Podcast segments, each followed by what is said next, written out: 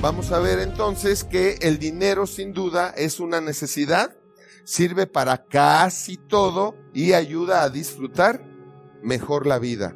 Entonces, el chiste es que sepamos usar el dinero y sepamos hacer dinero para poder disfrutar mejor de la vida.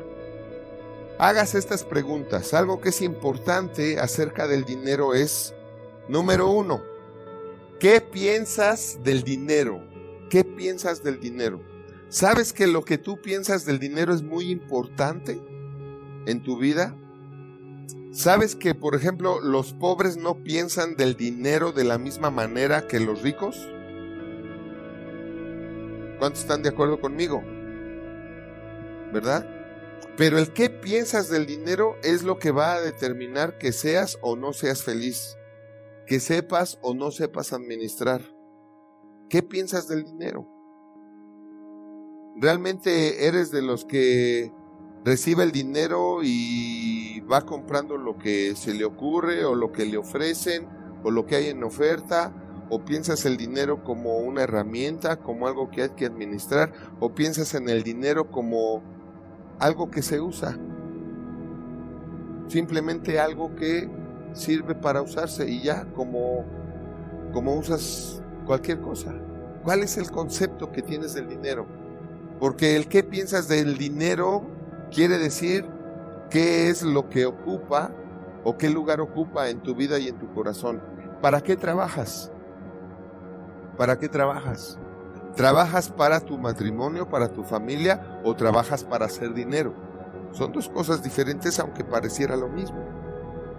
Hay gente que trabaja para hacer dinero y le importa y le interesa nada más el dinero. Pero hay gente que trabaja para hacer dinero para su familia, para su matrimonio. Entonces esto también tiene mucho que ver en nuestro comportamiento o en lo que hacemos con el dinero. La tercera pregunta sería, ¿qué haces con el dinero que te llega a las manos? ¿Qué haces con él? Pues es una, ¿verdad? Uno se lo gastan, ¿qué otra cosa haces con él? O nada más es gastar y gastar y gastar lo compartes, ok, lo invierto, muy bien.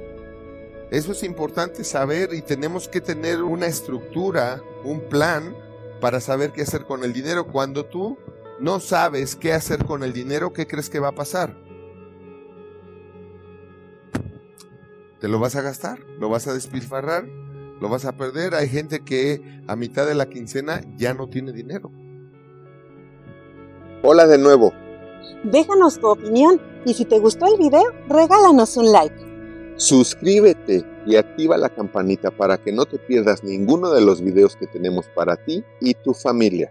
Y comparte, porque haciendo crecer a otros, creces tú. Porque la vida es bella cuando se sabe vivir. Nos vemos la próxima.